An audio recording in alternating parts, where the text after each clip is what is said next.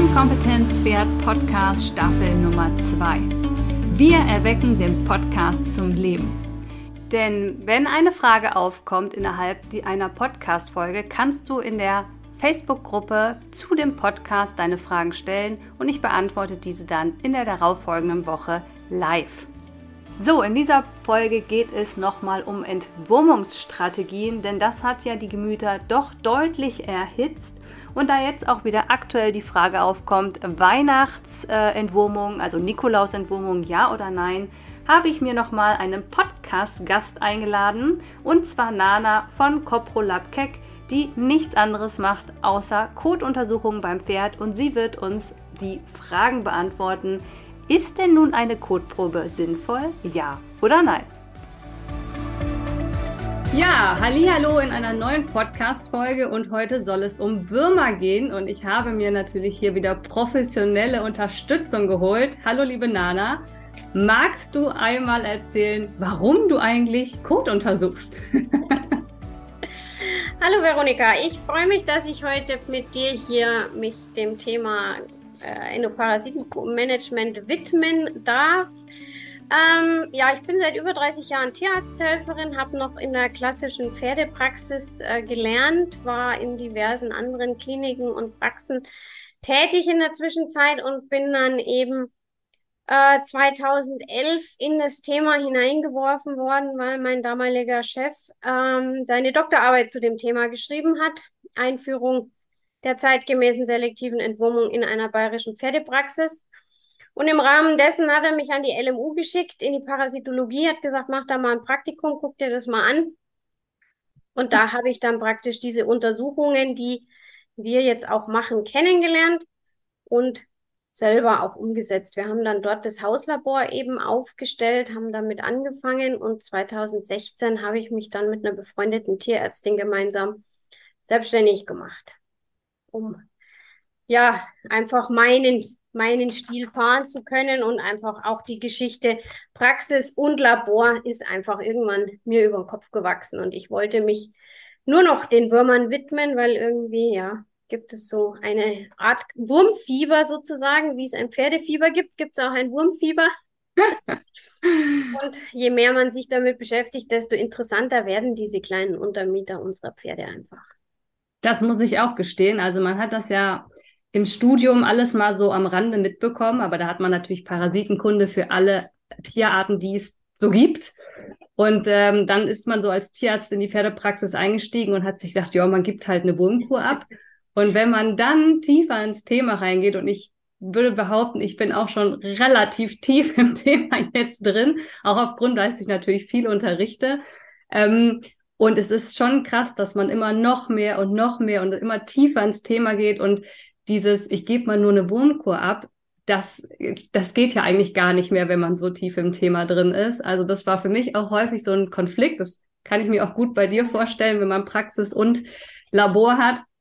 Dieses, was draußen mal eben am Auto quasi passiert und was eigentlich an Strategie dahinter steckt. Ich habe ja gesagt, ein Pferd selektiv mit Strategie zu entwurmen, weil das wird ja immer so getrennt, selektiv und Strategie, aber am Ende braucht man eine Strategie dahinter.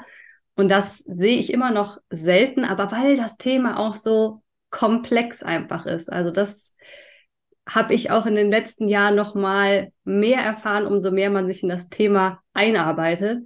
Aber genau deswegen wollen wir es heute versuchen, ein bisschen einfacher aufzuschlüsseln. Ja. Eigentlich ist es ganz einfach, wenn man es mal verstanden hat. Wie bei so vielen anderen Sachen halt auch. Ich würde sagen, wir starten einfach mal bei vor dem Labor. Also bevor ich überhaupt starten möchte und mir überlege, eine Kotprobe zu ziehen, muss ich ja als Pferdebesitzer selber tätig werden. Und ich bin ja auch selber nicht nur Tierarzt, sondern auch Pferdebesitzer und auch ich sammle Kotproben meiner Pferde. Und auch da habe ich gelernt, man kann ganz schön viele Fehler machen. Magst ja. du uns mal die drei häufigsten Fehler sagen bei der Probenentnahme und Versand? Das heißt, bevor es überhaupt losgegangen ja. ist. Weil ein, ein, großer Fehler ist oft die Menge. Ja, dass einfach viel zu wenig eingesammelt wird. Auch da einfach bei der Auswahl des Labors schon drauf achten, wie viel Menge wollen die denn von mir haben Weil wenn die halt nur so ein kleines Brotröhrchen mit Löffelchen, wie man sie so traditionell bei Hunde und Katze verwendet, fürs Pferd haben wollen, dann weiß ich eigentlich schon, dass das keine aussagekräftige Untersuchung sein kann, weil die verarbeitete Menge dann einfach viel zu gering ist. Also wir haben immer ganz gerne von jedem Pferd mindestens 150 Gramm, weil wenn irgendwas schief läuft, kann man die Untersuchung einfach nochmal wiederholen holen. Ja, wenn einem das Glas mal aus der Hand fällt oder man nicht ganz hundertprozentig sicher ist, dann kann ich einfach nochmal von vorne anfangen und habe genug Material, um ähm, einfach die Untersuchung zweimal machen zu können. Was wichtig ist auch, ist die äh, Überlegung ein Tag oder drei Tage. Das hängt immer ein bisschen von der Zielsetzung drauf an. Die Strongeliden sind Dauerausscheider. Die scheiden 365 Tage im Jahr, 24 Stunden am Tag nahezu die gleichen Eimengen aus. Egal, ob ich jetzt morgens, mittags oder abends sammle, ähm, Samstag oder Sonntag oder bei 30 Grad oder minus 20 Grad, es ist bei einem Hochausscheider immer nahezu die gleiche Menge in den Eiern, in den Äpfeln drin.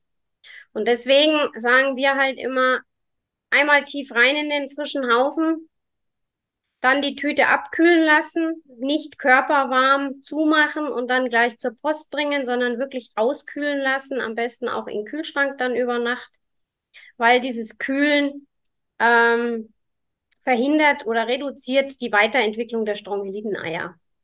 Und gerade wenn ich über drei Tage sammeln möchte, das erhöht die Nachweissicherheit beim Bandwurm-Nachweis, weil der ja eben als Sonderling nur ab und an Eipakete an die frische Luft schickt. Und da muss ich immer ein bisschen Glück haben, dass ich genau dieses Eipaket in diesem Pferdeapfel erwische für die Grunduntersuchung. Wie gesagt, Strongeliden und Spulwürmer sind Dauerausscheider. Die finde ich eigentlich immer, wenn sie denn gerade Eier ausscheiden. Bandwurm ist ein periodischer Ausscheider. Also im Zweifel lieber drei Tageskotproben sammeln, erhöht die Nachweissicherheit beim Bandwurm und man hat halt ein schönes Durchschnittsergebnis. Wir mischen uns die Proben dann zusammen, so wie wir es brauchen und ähm, machen dann unsere Untersuchungen daraus.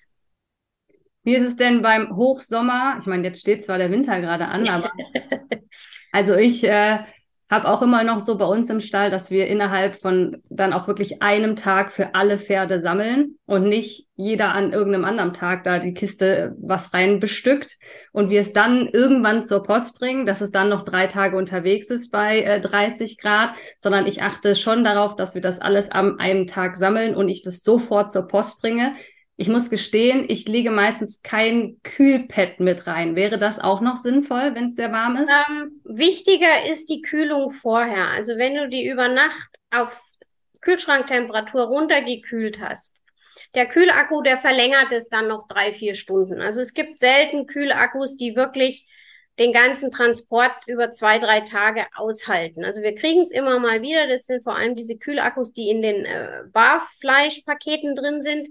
Die halten tatsächlich sehr, sehr lange. Ähm, wir kriegen aber auch ganz ähm, fantasievolle Sachen, eingefrorene Colaflaschen, ähm, Kü Küchenrolle mit Na Wasser nass gemacht, dann in den Gefrierbeutel. Das läuft dann immer schön aus. Oder auch einfach wirklich Gefrierbeutel mit einem Knoten drin, die eingefroren worden sind und dann ist alles hinterher pitchnass.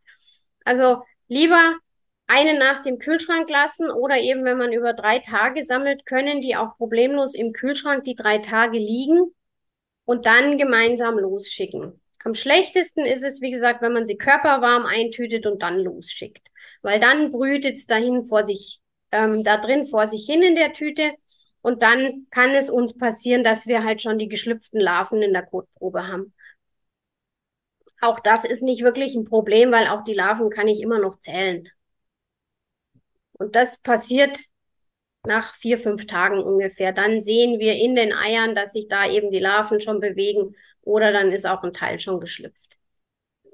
Und äh, wenn wir jetzt nochmal Sommer, Winter die schöne Diskussion starten, ähm, Jahreszeit, also es ist egal, wann ich eine Kotprobe, jetzt vom Tag haben wir gehört, ein oder drei Tage, aber macht es auch noch einen Unterschied, ob ich im Sommer, Spätsommer, Winter, je nachdem, was ich suche, also es ist schon so, gerade bei den Strongeliden, dass die im Verlauf der Weidesaison die Werte sich verändern. Also meistens ist zum Anfang der Weidesaison, so im April, März, April sind die Werte meistens noch niedriger. Oft hat es auch vorher die Winterwurmkur gegeben, bis dann wieder ähm, Population im Darm da ist, die Eier ausscheidet. Das dauert. Im Sommer finden wir auch Strongeliden ganz normal, also über den Sommer scheiden die ganz normal weiter aus. Und im Herbst sehen wir dann, dass die Population der Eier einfach nochmal steigt. Also ich, vor dem Winter wollen die alle ihre Larven nach Möglichkeit noch auf der Wiese haben, damit die da draußen überwintern können. Und auch, was wir auch ganz oft sehen, ist, dass im Herbst der Bandwurmnachweis sehr viel öfter ist als jetzt zum Beispiel im Hochsommer. Ja, das wäre jetzt nämlich meine nächste Frage gewesen. Bei Bandwürmern, ne, da mit dem Zwischenwirt mhm. ist es ja wahrscheinlich dann schon genau. schlauer, im Spätsommer extra nach Bandwürmern zu suchen. Ja, also so September, Oktober sehen wir, dass wir einfach viel mehr Bandwurmeier nachweisen als jetzt im Rest des Jahres. Gut, im April ist eben, wie gesagt, meistens so, wenn dann die Winterwurmkur gegeben worden ist, bis dann neue Bandwürmer herangereift sind, dauert es seine Zeit und dann scheiden die eben im Herbst vermehrt, wenn dann die Wiesen, also so jetzt gerade der goldene Herbst, das ist optimale Lebensbedingung für die Moosmilbe und dann natürlich auch für den Bandwurm da draußen. Die Wiesen sind feucht, die Moosmilben können sich schön fortbewegen und ähm, da ist nochmal eine Vielzahl an Bandwurm einfach unterwegs. Das heißt, wir sammeln, wenn wir jetzt die Strongeliden suchen, nur an einem Tag tief in den Kotprobe, genau. Kothaufen reingreifen, abkühlen lassen, dann erst verschicken. Ähm, überhaupt die Idee, Kotprobe ziehen, ja oder nein? Also für wen ist es jetzt noch geeignet und für wen nicht? Also wenn ich überhaupt jetzt noch vorm Labor darüber nachdenke, ist das gerade was in Bezug auf die Altersklassen, würde ich gern nochmal äh, nachfragen. Ja, also grundsätzlich beproben wir alle Altersstufen. Also wir beproben auch Fohlen und Jungpferde. Man muss aber einfach bei Fohlen und Jungpferden dran denken, die Immunität ist noch nicht ausgereift. Die sind noch viel empfindlicher. Da verändert sich der Wurmdruck sehr viel schneller oder der Wurmbefall. Und deswegen muss man die deutlich frequenter beproben. Grundsätzlich kann man auch Jungpferde beproben, aber nach anderen Regeln als bei den Erwachsenen. Und das ist immer das hm, Problem oder ja, so ein bisschen die Schwierigkeit, diese Richtlinien für die zeitgemäße selektive Entwurmung sind für erwachsene Pferde erstellt worden. Und wenn ich ein Jungpferd habe, muss ich da einfach ähm, frequenter beproben, um Änderungen in der Eierausscheidung schneller mitzubekommen grundsätzlich raten wir bei Jungpferden immer zur Winterbehandlung.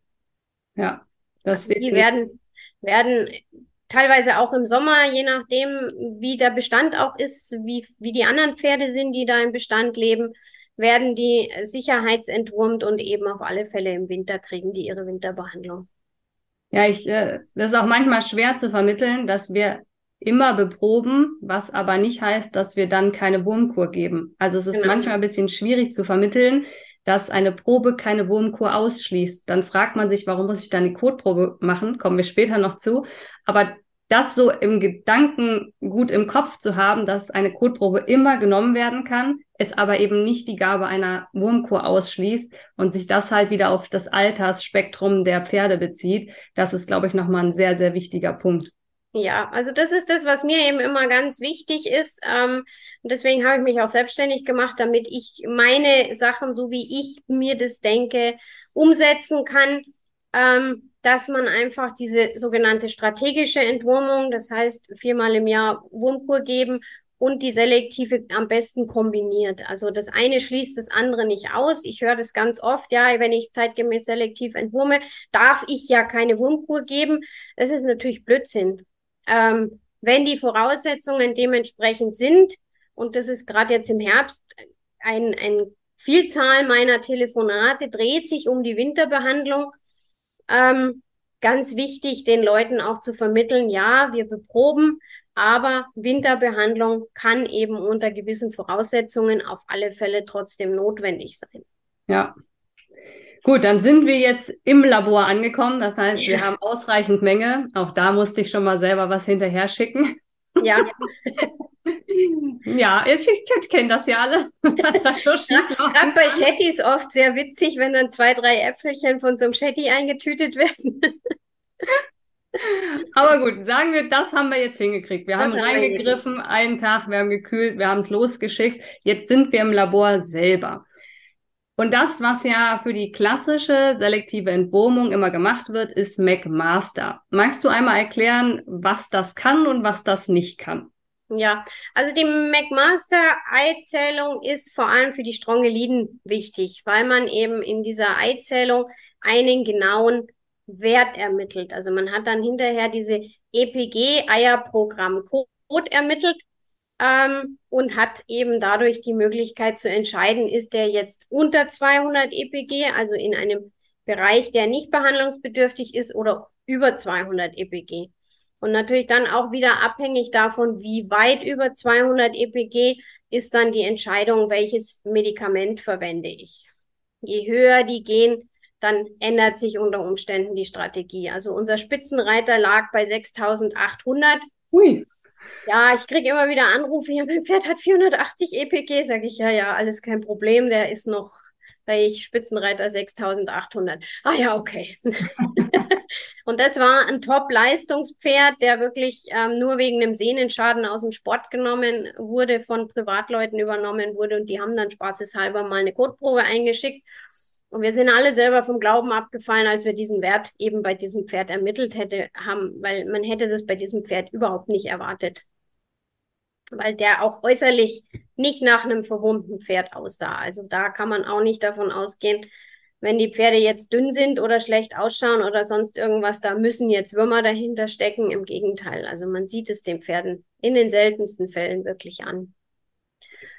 Und okay. von dem her ist die McMaster-Eizahlzählung eben ganz wichtig für die Strongeliden und auch für die Wirksamkeitskontrolle, weil wenn ich einen Wert vorher habe und ich mache dann nach 14 Tagen die Wirksamkeitskontrolle und ermittle da dann eben einen neuen EPG, kann ich halt berechnen, wie viel Wirksamkeit hat das gegebene Medikament. Und wir wollen halt eigentlich mindestens 98 Prozent Wirksamkeit haben, also 98 Prozent weniger Eier nach der Wurmkur als vorher.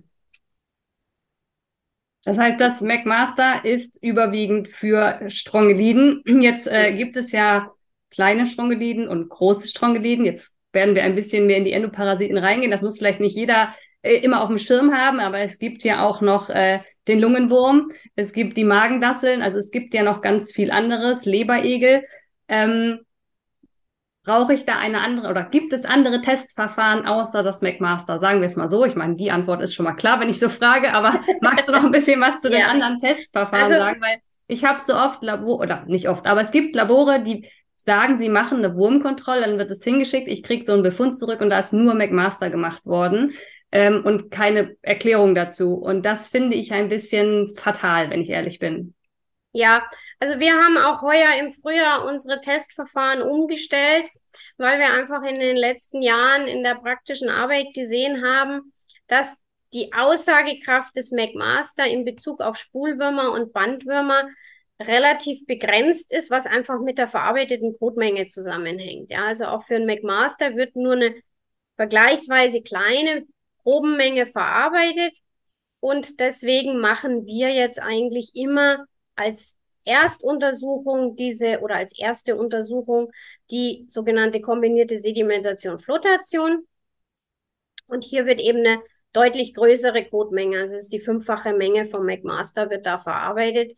Und das gibt mir einfach eine sehr schöne Übersicht an Eiern, die in dieser Kotprobe zu finden sind. Also sowohl Strongeliden als auch Spulwürmer als auch Bandwürmer werden da zuverlässig gefunden ab und zu auch mal noch ein Oxyure, wenn zufällig ein Wurm mit in der Tüte war, dann können wir auch mal Oxyuren finden. Ähm, aber hier haben wir halt eine schöne Übersicht. Das Problem bei der Untersuchung ist, dass ich keine genaue Menge, Mengenangabe kriege, sondern da heißt es halt dann vereinzelt geringgradig, mittelgradig, hochgradig oder eben bei so einem 6800er wäre es dann massenhaft. Und das ist halt so ein bisschen, es gibt schon Tabellen, wie man das ähm, einschätzt und so weiter, aber es hängt vom Untersucher ab. Also es ist tatsächlich sogar bei uns im Labor so, dass wir nicht alle das ganz gleich einschätzen oder ganz gleich ermitteln. Und deswegen machen wir, wenn wir die Strongeliden finden, in dieser kombinierten Sedimentation, Flutation im Nachgang den McMaster, um die genaue Eizahl zu ermitteln.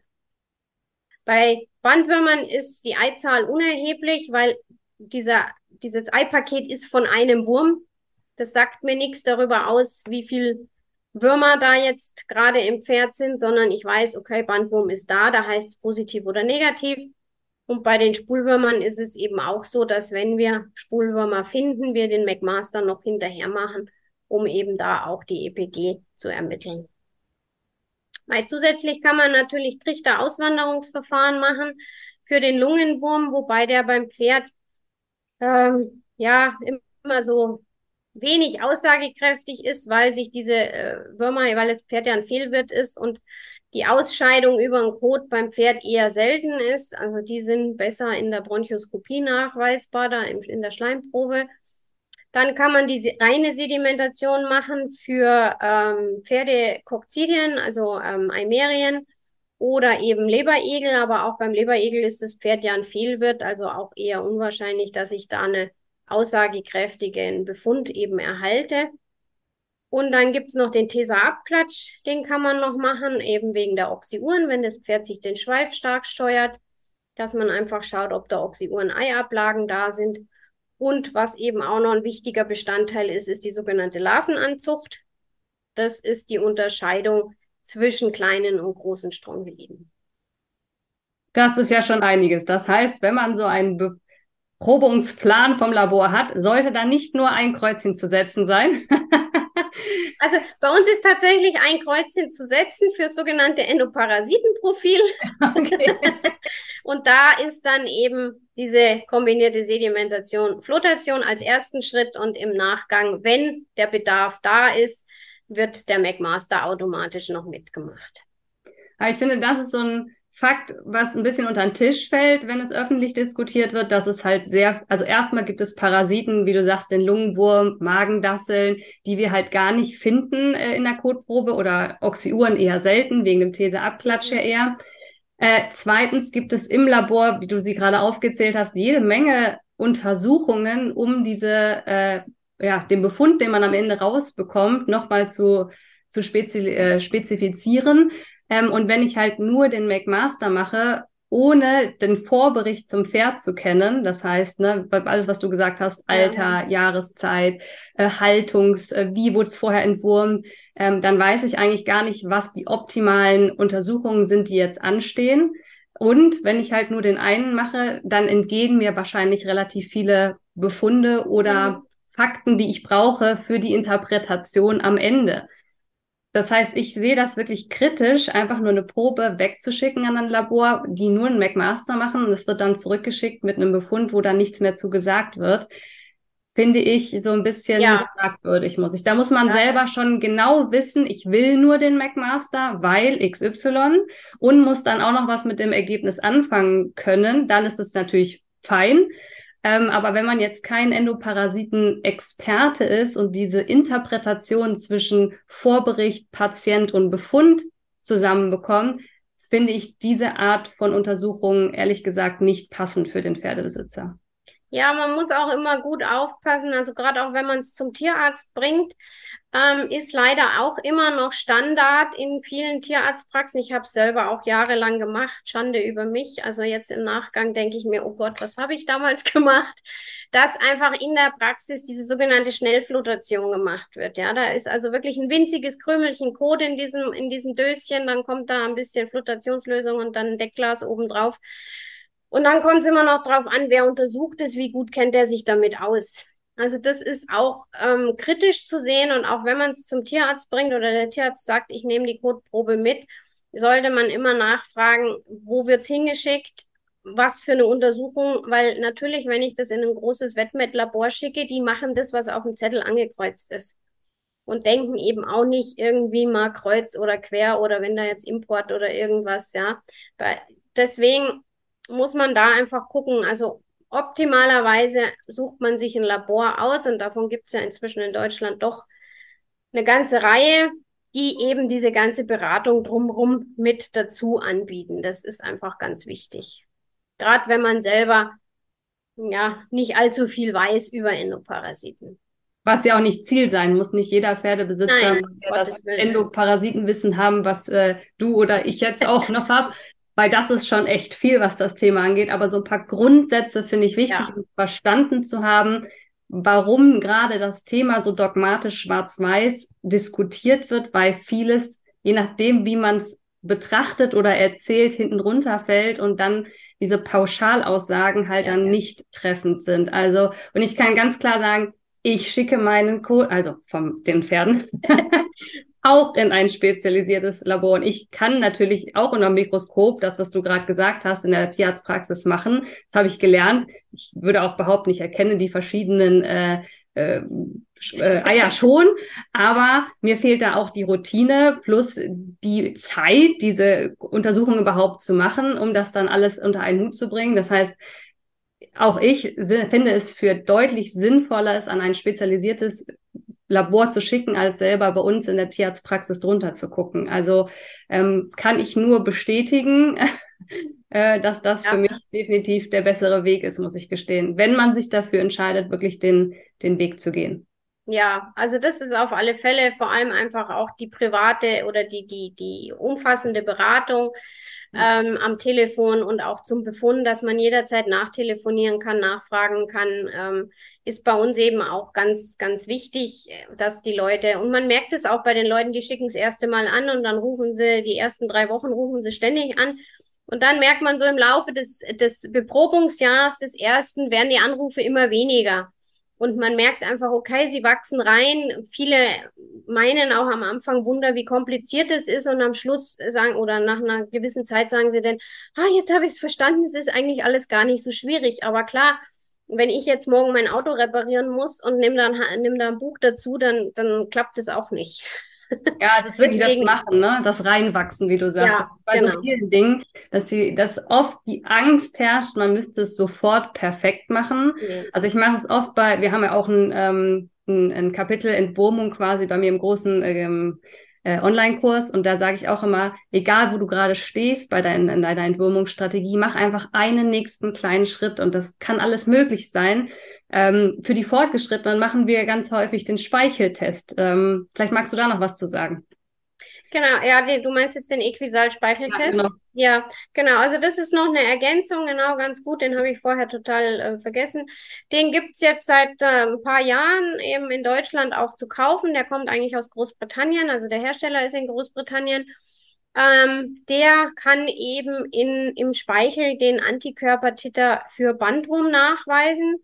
Wir haben den jetzt seit, glaube ich, knapp drei Jahren im Programm und ich muss sagen, ich mag ihn sehr gerne, weil man einfach beim Einzelpferd da wirklich eine gute Aussage bekommt. Also gerade im negativen Befund ist der sehr zuverlässig. Die haben da ja eine umfassende Studie dazu gemacht. Die haben die armen Pferde, leider Versuchspferde, ähm, wirklich leer entwurmt auf gut Deutsch. Die kamen natürlich dann logischerweise auch nicht mehr auf die Koppel, weil dann kriegst du die nicht leer und haben dann eben tatsächlich, als der Titter negativ war, nachgeschaut im Darm, ob da tatsächlich keine Bandwürmer mehr da sind. Und das war also wirklich zuverlässig, wenn kein Antikörpertitter da ist, ähm, ist auch kein Bandwurm im Pferd. Ja, die Ethik in der USA, ne?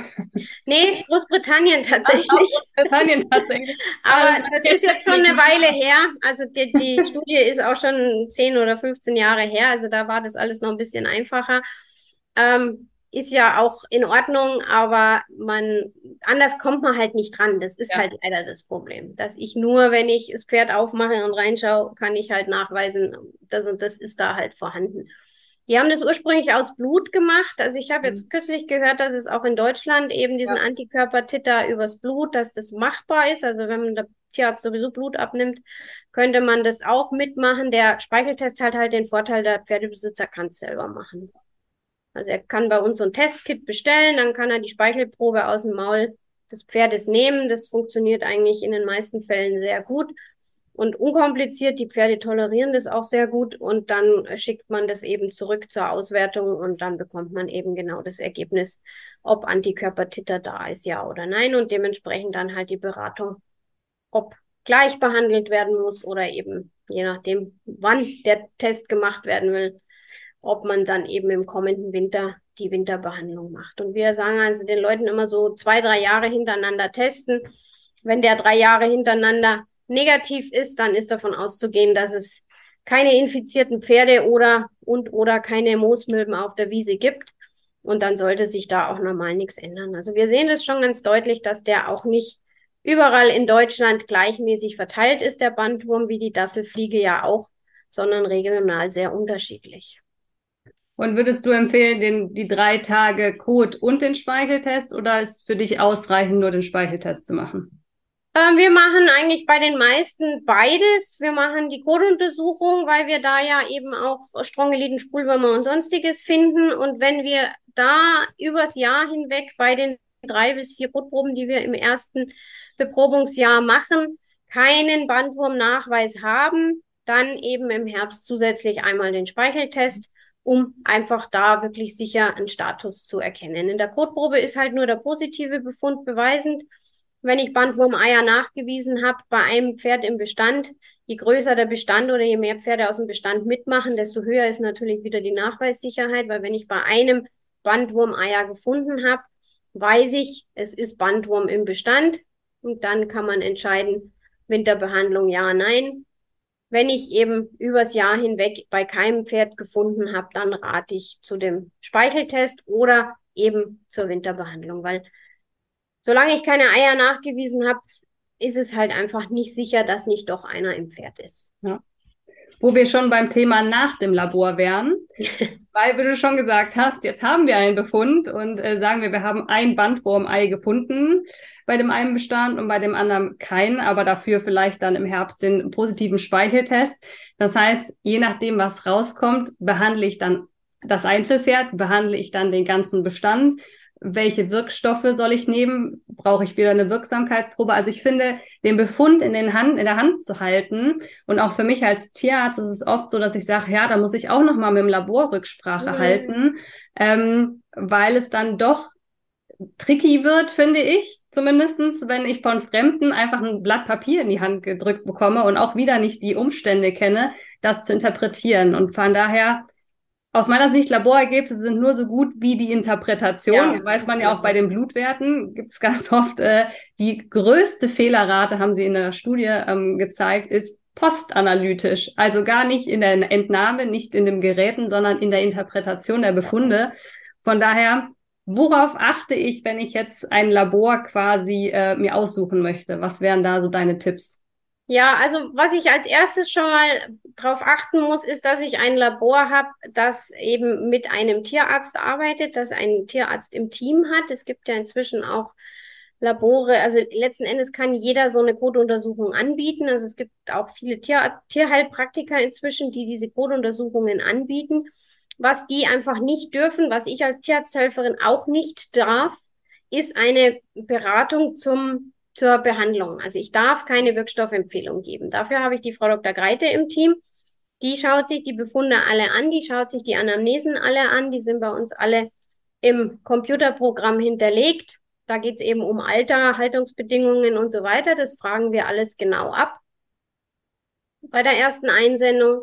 Und die entscheidet dann, welches Pferd welches Präparat bekommt. Das kann also durchaus sein, dass ich so eine, wir machen so äh, Befundtabellen, da stehen alle Pferde drauf, da stehen alle Ergebnisse drauf und dann kann es sein, dass drei Pferde behandelt werden müssen und bei jedem steht ein anderer Wirkstoff. Mhm. Weil wir einfach abhängig dazu entschieden haben, Pferd X ist vielleicht erst zwei Jahre alt und hat diesen Befund. Und das ist also immer relativ aufwendig. Wir machen nicht so pauschal XY, ja, jetzt ist früher, jetzt kriegen alle das, sondern wir gucken uns wirklich die Anamnesen und das alles an. Und deswegen dauert es bei uns einfach auch ein bisschen länger. Wenn ich ein Labor habe, wo ich die Kotprobe hinschicke, am Tag der Ankunft, abends kriege ich schon den Befund, dann wird es schwierig, weil, und dann steht meistens halt standardmäßig unten drunter, das Pferd ist behandlungsbedürftig, bitte geben Sie XY. Dann weiß ich, da hat sich keiner einen Kopf dazu gemacht, sondern das ist ein vorgedruckter, da werden die Zahlen reingeschrieben und dann wird der rausgeschickt. Also da muss man echt drauf achten. Wir versuchen in unseren Befunden äh, viel Information reinzugeben. Natürlich auch da gibt es viele, die dann noch nachfragen, die anrufen, die sagen, ähm, wie hier hinten und vorn.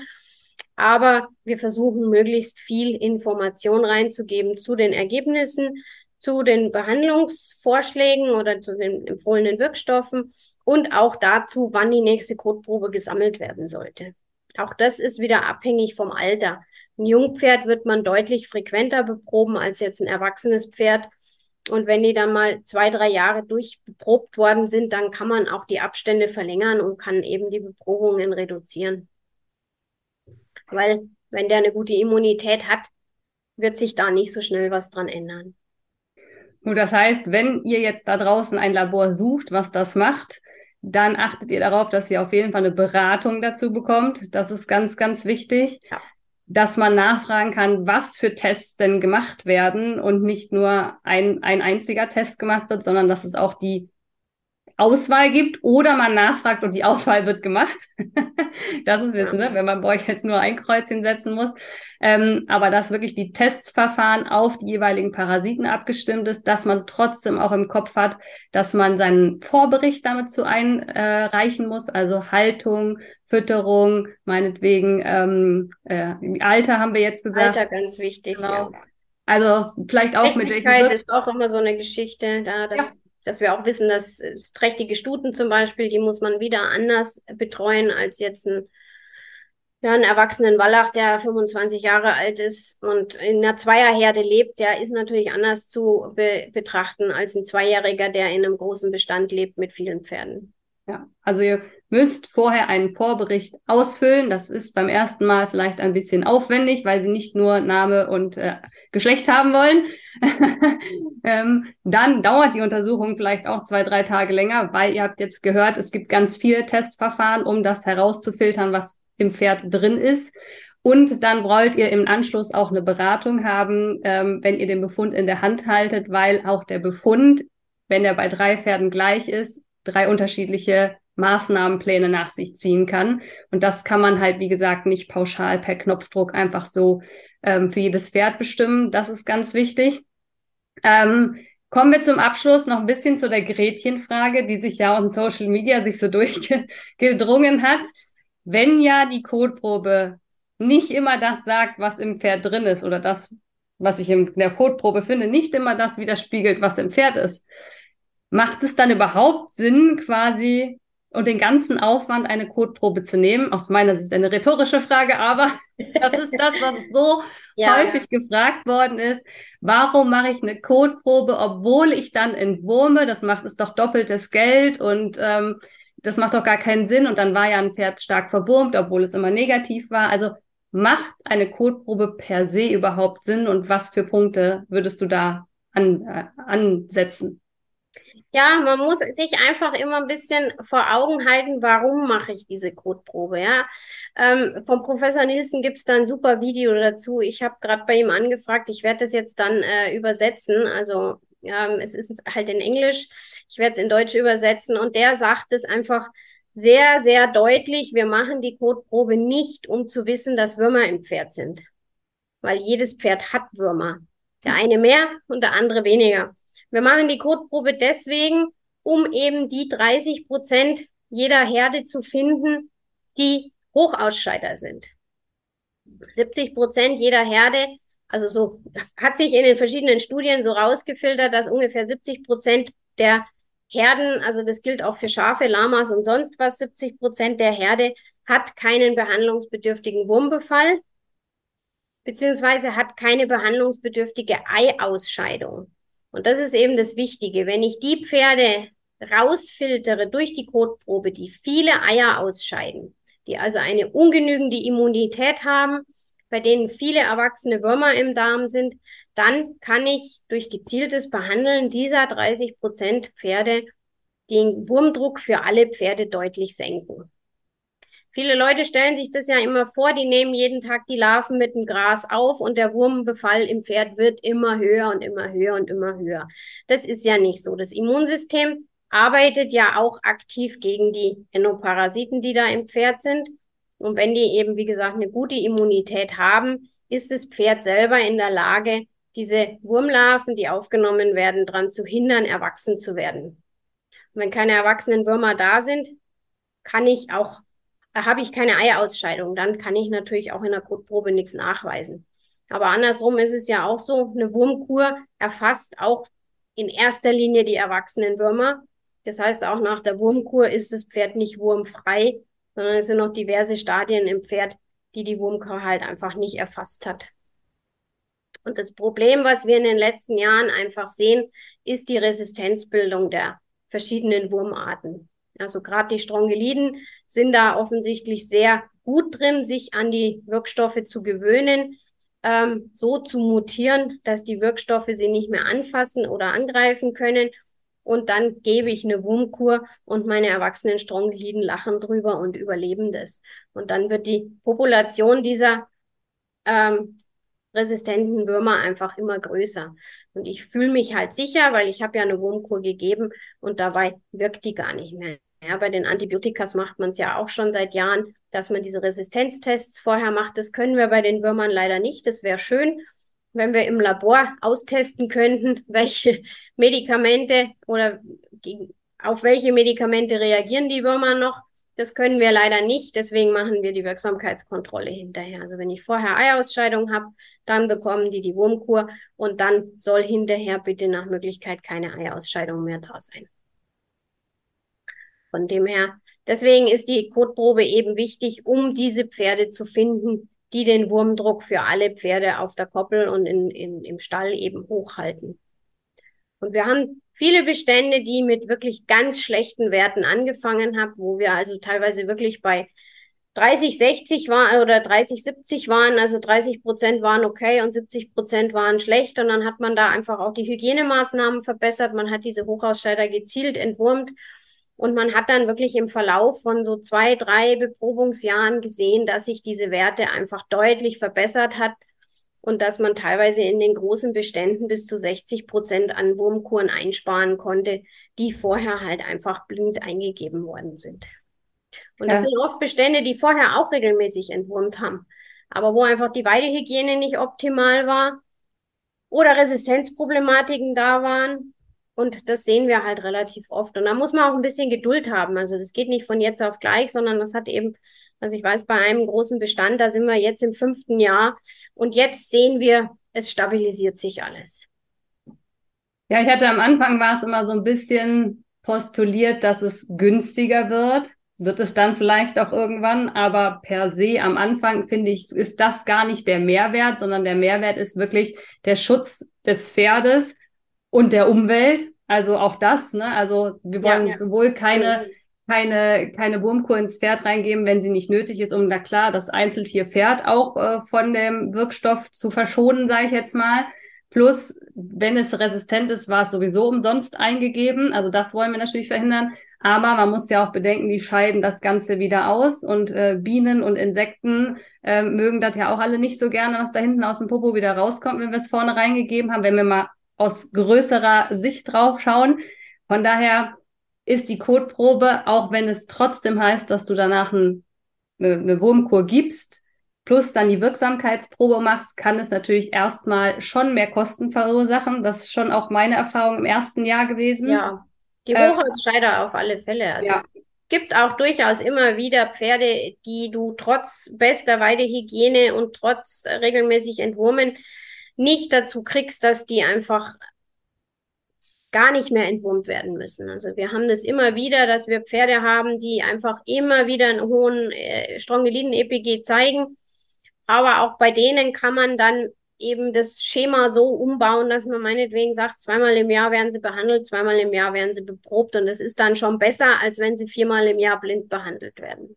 Ja, das ist auch das, was wir meistens fahren, dass wir versuchen, zwar viermal zu beproben, aber davon zweimal safe zu entwurmen und zweimal nur nach Befund zu arbeiten quasi. Das habe ich als Erfahrungswert das, was die höchste Toleranz auch hat, was man auch einfach im Stallmanagement gut fahren kann. Ähm, aber ich hoffe, das, was besonders klar geworden ist, ist einmal aufgrund von Resistenzen ist es wirklich wichtig, dass wir die Kotproben mit reinnehmen. Dann, wie du gesagt hast, die Hochausscheider zu finden, das Monitoring auch nicht nur der, der Herde, sondern auch das für Parasiten. Ne? Wir hatten äh, im Vorfeld ja mal über große Strongeliden gesprochen, die wir ja nicht unbedingt wieder in unseren Beständen haben wollen vermehrt. Das heißt, es ist ja auch wichtig zu wissen, was für Würmer, sind überhaupt Bandwürmer drin, sind Spulwürmer drin.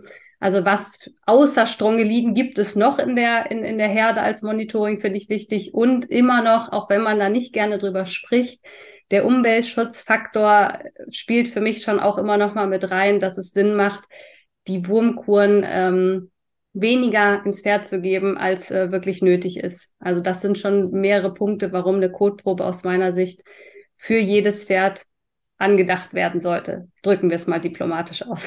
Ja, es ist, ist uns ja, als ja auch einer der Leitsätze, der zum Beispiel in diesen Richtlinien drin steht, die ZSE ist nicht gegen die chemische Entwurmung, sondern für den gezielten Einsatz. Ja. Also ich werde ja auch immer wieder als Öko-Querdenker oder sonst was, ähm, halb, nee, was war halbwissenschaftlicher, ah, keine Ahnung, ähm, betitelt.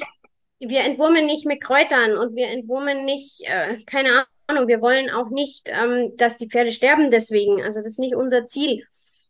Ähm, wir wollen einfach die Wirkstoffe gezielt einsetzen, passend zum Befund und mit Kontrolle hinterher, ob es funktioniert hat, ja oder nein. Okay. Wir haben, auch wir haben keine anderen Wirkstoffe. Nee. Es gibt einfach nur vier Wirkstoffgruppen auf, auf, auf dem Markt und es werden auch keine neuen dazukommen. Also es ist keine Pharmafirma, ist irgendwie dran, da was Neues zu entwickeln. Und von dem her müssen wir uns diese vier einfach schonen und damit wir überhaupt irgendwann noch Medikamente haben, die wirksam sind. Ja, vielen Dank auf jeden Fall, Nana, für deinen Einblick. Ich würde sagen, wir fassen nochmal kurz zusammen. Vor dem Labor achtet ihr darauf, dass ihr die Kotprobe entsprechend äh, entnehmt, größte Menge und Vorbericht. Wenn ihr das dann in ein Labor schickt, achtet ihr darauf, was für Untersuchungen angeboten werden und vor allen Dingen, dass du auch eine Beratung bekommst auf den Befund hinaus. Und prinzipiell macht es auf jeden Fall Sinn für jedes Pferd, auch wenn ihr strategisch entwurmt, eine Kotprobe zu nehmen, einfach um die Wirksamkeit nachzuweisen. Also selbst wenn der Stall nicht selektiv entwurmt, kann es für das Einzelpferd aus meiner Sicht Sinn machen, trotzdem einfach mal eine Kotprobe einzuschicken. Man muss ja auch nicht gleich einen, einen, einen, einen strategischen Plan fürs ganze Jahr haben, sondern ich sage mal, fangt an, Nehmt einfach mal eine Kotprobe, schickt sie einfach mal ein und guckt, was rauskommt, lasst euch beraten und dann guckt ihr drei Monate später, ähm, wenn wieder eine Wurmkur anstehen würde, wie ihr es dann handhaben wollt, auf dem Wissen, was ihr euch angeeignet habt von der letzten Kotprobe. Und so finde ich, wie du am Anfang gesagt hast, kann man reinwachsen in so eine Strategie, die dann strategisch selektiv am besten kombiniert ist. Es muss ja nicht von heute auf morgen der ganze Stall jetzt äh, zeitgemäß selektiv äh, alle an einem Strang ziehen. Das ist aus meiner Sicht nicht nötig, um anzufangen und es hilft dann trotzdem dem Einzelpferd. Jetzt haben wir ja über ganz viele Parasiten gesprochen und wir könnten stundenlang weiterreden. wir wollen aber die Hörer nicht ganz überladen. Ähm, also zum einen gibt es noch eine andere Podcast-Folge, wo ich ein bisschen über die einzelnen Endoparasiten spreche. Also wenn du noch nicht genau weißt, was Strongeliden sind, Spulwürmer sind, Lungenwürmer, was hatten wir noch, Bandwürmer, ähm, dann kannst du da auf jeden Fall mal reinhören. Und dann hat die Nana auch noch ein Buch mitgebracht. Ähm, und das wollen wir noch verlosen. Das heißt, äh, wenn du äh, dieses Buch gewinnen möchtest, gehst du einfach auf einen unserer Instagram oder Facebook als Kanal, als Social Media Kanäle und lässt eine Kom einen Kommentar zur Folge da. Das haben wir uns überlegt. Was war dein Aha-Moment, dein Kernkompetenzmoment? Schreibst du einfach in die Kommentare rein. Ähm, kannst du auch gerne hier bei iTunes in die Bewertung machen, wo auch immer. Wir suchen die dann zusammen, wo ihr uns geschrieben habt und dann seid ihr automatisch im Lostopf und wir geben Ihnen eine Woche Zeit. Was würdest du sagen? Ja, eine Woche? Ja, eine Woche ist gut. Eine Woche ist gut. Das heißt, dann sind wir am 13.11. ist Einsendeschluss für eure Kommentare.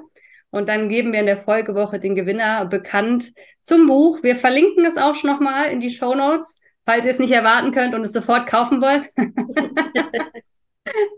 dann, oder nicht gewonnen habt nächste Woche, dann könnt ihr da natürlich reingucken. Und ähm, ich würde sagen, wir verlinken auch dein Labor. Ja, gerne. Jederzeit bei uns melden, über die Homepage einen Beratungstermin buchen. Ähm, haben wir jetzt eingerichtet, damit ich da dann wirklich eine halbe Stunde nur Zeit habe für euch, ohne dass noch das Telefon im Hintergrund Sturm läutet. Weil gerade in den Hauptsaisonen April und Oktober, da ist im Labor viel los und viel Telefon und wie gesagt, da am besten einen Beratungstermin buchen, dann habe ich eine halbe Stunde nur für euch Zeit für alle Fragen, die da aufkommen. Zum Beispiel, soll ich Nikolaus entwurmen? genau. Die liebe Nikolausentwurmung, ja, die Winterbehandlung ist für mich persönlich ein wichtiger Bestandteil der selektiven Entwurmung. Ähm, es geht auch bei uns nicht ohne Standardentwurmungen sozusagen. Und gerade die Winterbehandlung gehört da absolut dazu, weil wir haben ja gerade schon gehört, ähm, Bandwurm ist einfach schwierig nachweisbar. Und die zweite Komponente, die ja im Winter immer mit betrachtet werden muss, ist die Magendassellarve. Hier ist es ja so, dass die Magendasselfliege praktisch ihre Larven zum Überwintern ins Pferd befördert und dort eben im Magen sich diese Larven dann den ganzen Winter aufhalten. Und die möchte man eben ganz gerne abtöten, damit sie eben den Pferdemagen nicht so stark beanspruchen.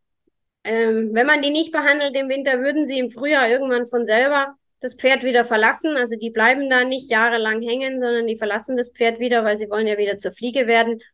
Aber das ist einer der wenigen Parasiten, die man tatsächlich aus dem Bestand komplett rausentwurmen kann, wenn man da ein paar Jahre ähm, gut dahin, hinterher bleibt, die abzutöten, dann ist man diese Fliegen auch unter Umständen im Bestand irgendwann los. Nikolaus war traditionell, wir haben vorher schon gesprochen, wir beide kennen Nikolaus als Zeitpunkt für die Winterbehandlung. Ähm, passt dann, wenn die Koppel Anfang Mitte Oktober geschlossen wird, wenn der Weidegang dann beendet ist. Bei vielen ist ja inzwischen ganz Jahresweide oder sie stehen jetzt im November noch draußen, weil das Wetter ist ja noch super. Also eigentlich theoretisch könnten die Pferde ja weiter raus und solange die Temperaturen eben äh, über 15, 20 Grad sind, sind einfach die Fliegen auch noch aktiv. Und wenn da noch eine Aufnahme von Dassellarven stattfindet, dann sind die im Oktober, äh, im Nikolaus noch nicht so weit im Magen herangereift, dass die Wurmkur die erfassen kann. Deswegen da auch immer ein bisschen schauen, wann sehe ich denn Eier? Sehe ich überhaupt welche? Was habe ich sonst noch an Endoparasiten in meinem Pferd, die ich behandeln will und dann eben auch dementsprechend mit dem Betreu mit dem ähm, Labor oder mit dem Tierarzt besprechen, wann ist denn der richtige Zeitpunkt. Also es kann durchaus sein, dass auch erst nach Weihnachten oder auch sogar erst im Januar der richtige Zeitpunkt ist, um hier eine erfolgreiche Entwurmung durchzuführen. Tja, wird ja eh spannend jetzt mit dem Klima, was wir im Moment wieder haben. Ja. Das, erstaunlich warm. Also wir hatten noch 25 Grad letzte Woche. Ja, wir ich habe letzte Woche noch, noch ein Bild von, von einer Dame bekommen, von Pferdebeinen mit voll mit Dasseleiern. Was? Ja. Die eben auch gesagt hat, ja, also bei ihnen sind die noch hochaktiv, weil es ist einfach, ja, es ist einfach viel zu mild. Also ich kenne das aus meiner früheren äh, Zeit als Reiter auch. 5. November, 5. 6. November war bei uns immer Leon Hardy Ritt am Schliersee. Da standen wir im Schnee ja, da hatten wir minus 10 Grad und sind da wirklich dick mit Moonboots und Mütze und, und bewaffnet äh, bis zu den Knien im Schnee gestanden an Leon Hardy. Ja, gut, also 5. November ist übermorgen. da ist nichts jetzt noch kein Schnee. Von dem her hat sich das einfach verändert und dementsprechend müssen wir unsere Strategien einfach auch daran anpassen und können halt nicht starr an so einem Datum festhalten, wenn es vielleicht einfach für den Bestand nicht passt. Alles klar. Ich würde sagen, vielen lieben Dank für deine Zeit. Gerne. Wenn ihr noch mehr Fragen habt, dann könnt ihr die Nana natürlich gerne kontaktieren. Ähm, wir verlosen einmal das Buch, verlinken alles drunter und ich bin schon gespannt, was für Rückmeldungen wir zur Podcast-Folge bekommen und wünsche dir jetzt erstmal einen wunderschönen Tag noch. Tschüss. Ja, gleichfalls euch auch einen schönen Tag. Tschüss.